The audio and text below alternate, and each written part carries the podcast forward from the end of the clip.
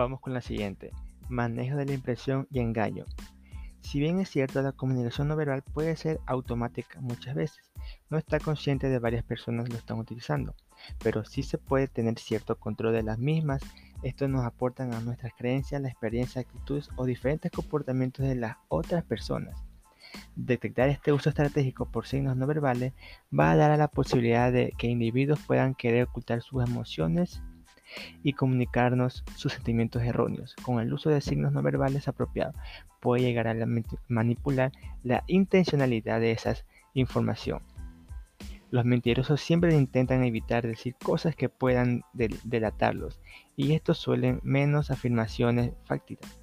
Además son propensos a dar declaraciones vagas y amplias y cierran la brecha en las conversaciones.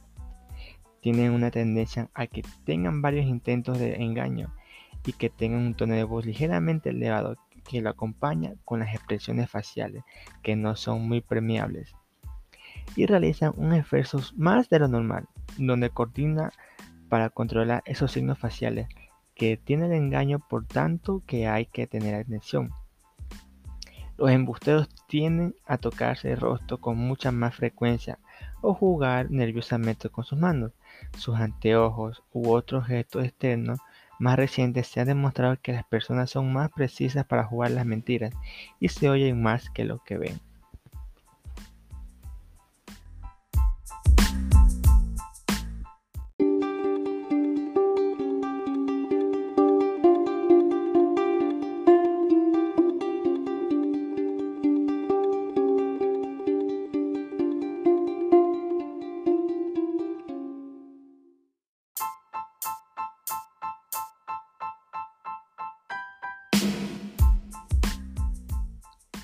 Vamos con la siguiente. Manejo de la impresión y engaño. Si bien es cierto, la comunicación no verbal puede ser automática muchas veces.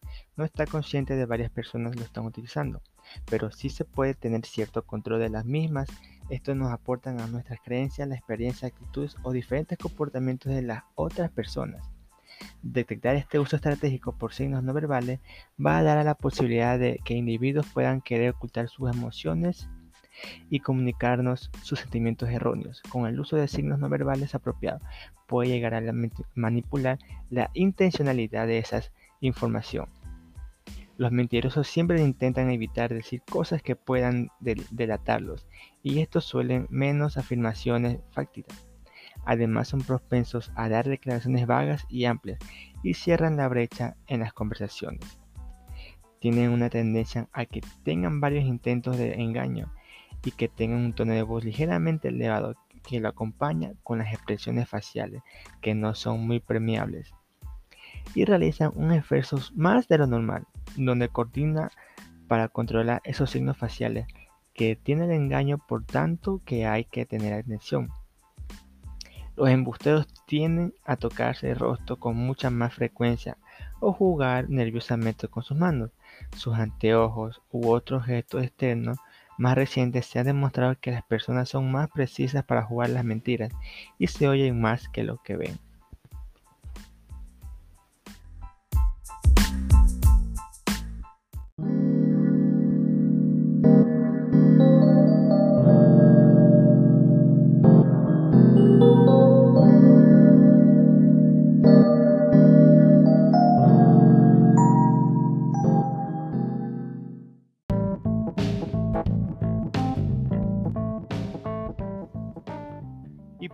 Tenemos la conversación y discurso.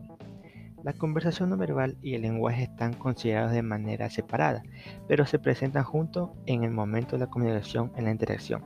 Este comportamiento paralingüístico y no verbal va a influir especialmente en la que se expresa y lo que se puede servir en las diferentes funciones del flujo de conversación, que son un conjunto de reglas que están direccionadas por la cultura, que van a llevar la dirección de la interacción por ejemplo, se señala la final de una conversación frontal en forma no verbal, separándonos y apartando las miradas, ya sea mirando un reloj, es manera sutil de interpretar que ya se necesita terminar esa conversa. Hay diferentes reglas y señales donde los individuos van a utilizar, como por ejemplo, para indicar que están terminando su turno, dar oportunidad de llegar al final de la oración, bajar la entonación de la última palabra, estirar la sílaba, dejar una oración sin terminar para evitar una continuación. Movimientos corporales que suspenden las manos, abrir los ojos, levantar la cabeza, tomar una nota de pregunta, recostarse o mirar fijamente al oyente.